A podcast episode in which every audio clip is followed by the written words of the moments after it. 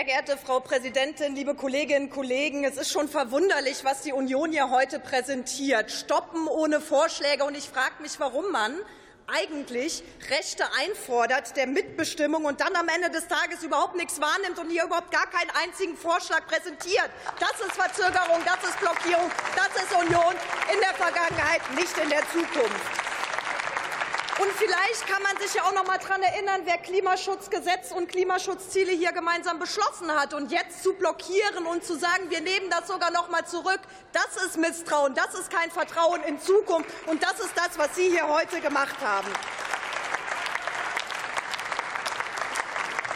Und am Ende des Tages haben wir ja jetzt ja auch noch mal gehört, dass Rechnen nicht jedem gegeben ist, denn wir haben doch auf eins Wert gelegt dass wir Klimaschutz mit dem Gesetz hinbekommen, dass es sozialverträglich ist und praxistauglich. Aber das überfordert einige hier anscheinend in diesem Raum. Und Herr Bartsch, Sie haben gefragt, warum das denn jetzt mit der kommunalen Wärmeplanung nicht synchronisiert ist. Ich empfehle Ihnen noch mal sehr genau, sich mit den Texten auseinanderzusetzen. Die kommunale Wärmeplanung ist im Zentrum dieses Gesetzes, und beides wird am 01.01.2024 in Kraft treten. Kollegin, reden Sie nicht über ein Kommunikationsdesaster. Ich würde mal in das eigene Desaster gerade ein bisschen reinschauen in Ihrer Fraktion.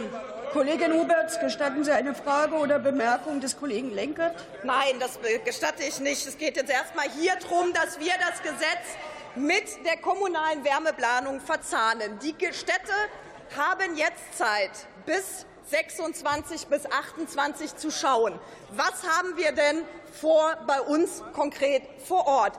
Nahwärme zu nutzen, Biogas zu nutzen, zu schauen, wie vielleicht auch Wasserstoff entstehen kann. Denn wir haben es doch wirklich jetzt technologieoffen gemacht. Öl, Pellets und eben auch die Holz gerade im ländlichen Raum, wo das Holz eben auch so wichtig ist, ist das eine ganz wesentliche Sache, dass wir hier nichts vorgeben, sondern dieses Gesetz wirklich auch praxistauglich ist.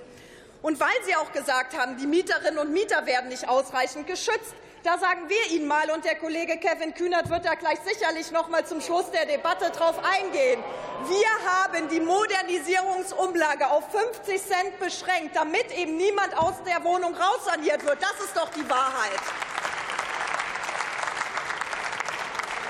Wir sehen aber nicht nur die eine Seite, sondern auch die andere Seite. Und wir haben eine Förderkulisse geschaffen, die auch für die Wohnungswirtschaft gilt, damit wir eben gemeinsam dahin kommen, dass das Richtige eingebaut wird und mit einem Speedbonus versehen, auch noch ein bisschen schneller, als uns das vielleicht der ein oder andere zugetraut hätte, in einem neuen Tempo für dieses Land, damit wir eben auch diese Wärmewende gemeinsam hinbekommen.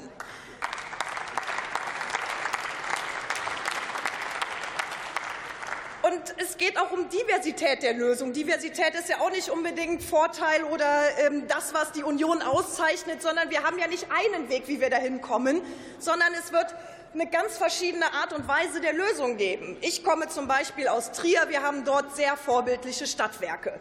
Die machen aus der Kläranlage, die waren mal ein Energieversorger, da wird bald ein Energie Wasserstoffnetz entstehen von dem Verbrauch von Energie zum Versorgen von Energie. Das können Sie sich vielleicht nicht vorstellen.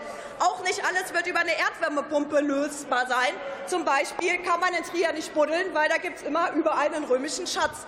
Da werden wir über Quartiersansätze auch vorangehen und gucken, wie kriegen wir auch über die Stadtteile hinweg alles klimaneutral. Das heißt nicht eine Lösung für alles, sondern das Land ist unterschiedlich. In meinem Wahlkreis kann man das konkret sehen.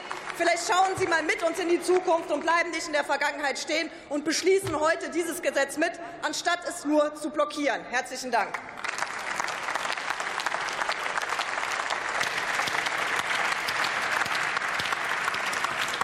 Zu einer Kurzintervention erteile ich dem Kollegen Ralf Lenker das Wort.